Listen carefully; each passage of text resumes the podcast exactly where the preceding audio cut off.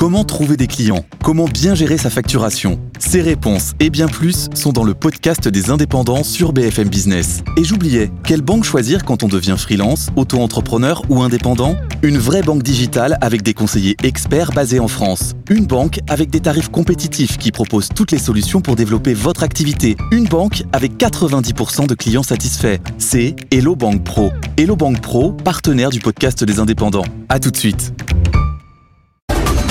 Good Morning Business. Le débat.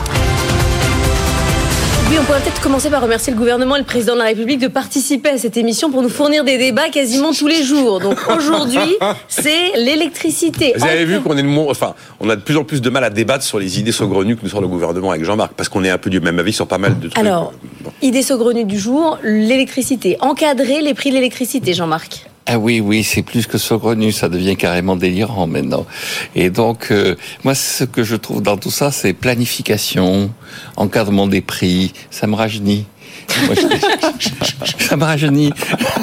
Mais, mais pas de façon forcément positive. Moi, j'ai, j'ai, vécu un petit moment en Tchécoslovaquie dans les années 70. Ah. Ah c'était déjà, c'était déjà les mots, planification, les prix étaient encadrés. Ah, vous êtes toujours là, Jean-Marc hein Oui, oui, mais la Tchécoslovaquie a changé. Elle n'est plus là. C'est, parce qu'il s'est échappé. Vous êtes dur là quand même. Et, alors, je, je pense qu'effectivement, il y a une espèce de alors, nostalgie, non pas de la Tchécoslovaquie des années 70 et des démocraties populaires et des dictatures que ça représentait, mais de cette espèce de pouvoir, de sentiment de pouvoir qu'on pouvait détenir à l'époque sur l'économie. On contrôle l'économie, on va effectivement l'organiser, l'encadrer, la planifier, on va fixer les prix et puis à la fin, on va avoir une sorte de... C'est le plan ardente obligation. Hein. C'était un peu le discours, non pas de la Tchécoslovaquie, mais de la France gaulliste.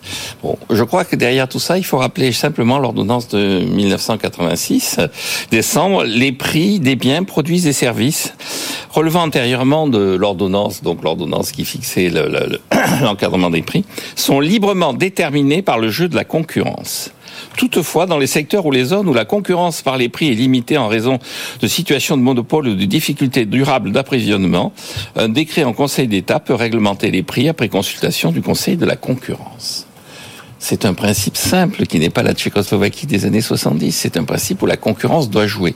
Alors en l'occurrence, ce que je trouve inquiétant dans tout ce qui se passe autour du prix de l'énergie, c'est que pour des raisons euh, de démagogie, le pouvoir d'achat, je sais le pouvoir d'achat dans un pays dont je rappelle quand même qu'il vit au-dessus de ses moyens et il importe une partie significative de son énergie. Euh, quand on regarde en détail, on s'aperçoit que le prix de l'énergie est relativement peu élevé en France par rapport à la plupart de nos concurrents. Mais justement, alors je ne défends pas du tout le diable, hein, mais en l'occurrence, effectivement, le président, il dit, euh, il, dit, il faut continuer à ce que l'énergie soit bon marché, il faut continuer à avoir une électricité issue notamment du nucléaire moins cher pour que les, la France garde sa compétitivité. Quand je dis le diable, c'est parce que je pense que c'est une idée saugrenue aussi. Mais n'empêche qu'il y a une bonne intention au départ. Non, il y a une bonne intention, mais la, la bonne intention, ce serait, indépendamment même de la compétitivité, de faire en sorte que dans l'arbitrage au quotidien, puisqu'on veut aller vers la véhicule électrique, et dans l'arbitrage au quotidien, les consommateurs se tournent davantage vers l'électrique et soient incités à aller vers l'électrique parce que le prix de l'essence augmente. Ouais. À l'heure actuelle, le prix euh, de l'électricité en, en, France, sur la base des données de 2022, d'après les Eurostat, il était à 22% en dessous de la moyenne européenne et à 50% en dessous de, euh, de l'Allemagne. Mais demain. Et donc, euh, je pense... Sans électricité pas chère, pas de transition. C'est Voilà, bon, idée. hein. donc, donc on garde cette idée, mais à ce moment-là, qu'on aille jusqu'au bout et qu'on commence à mettre une taxe carbone beaucoup plus significative sur le prix de l'essence et qu'on fasse monter le prix de l'essence. Bah, le prix des, enfin, les- Nicolas. euh, Jean-Marc a rappelé euh, 1986, mais le prix de l'électricité, il est déjà contrôlé. Qu'est-ce que c'est que l'AREN, qui est né de la loi NOM en 2010 C'est bien un prix encadré par la loi. On n'a qu'à continuer, d'ailleurs, c'est un peu Alors. ce qui va se passer. On se demande à peu près quel sera le dispositif post-2025 quand euh, ce, ce prix historique euh, du nucléaire historique a été imposé à EDF pour qu'ils vendent à un prix cassé, d'ailleurs à perte. C'était pas pour les consommateurs, c'est pour les concurrents. C'est pour les concurrents. C'est pour que les Mais concurrents aient de l'électricité Je vous rappelle qu'on a un TRV, un tarif régulé de vente en France. C'est bien un tarif encadré.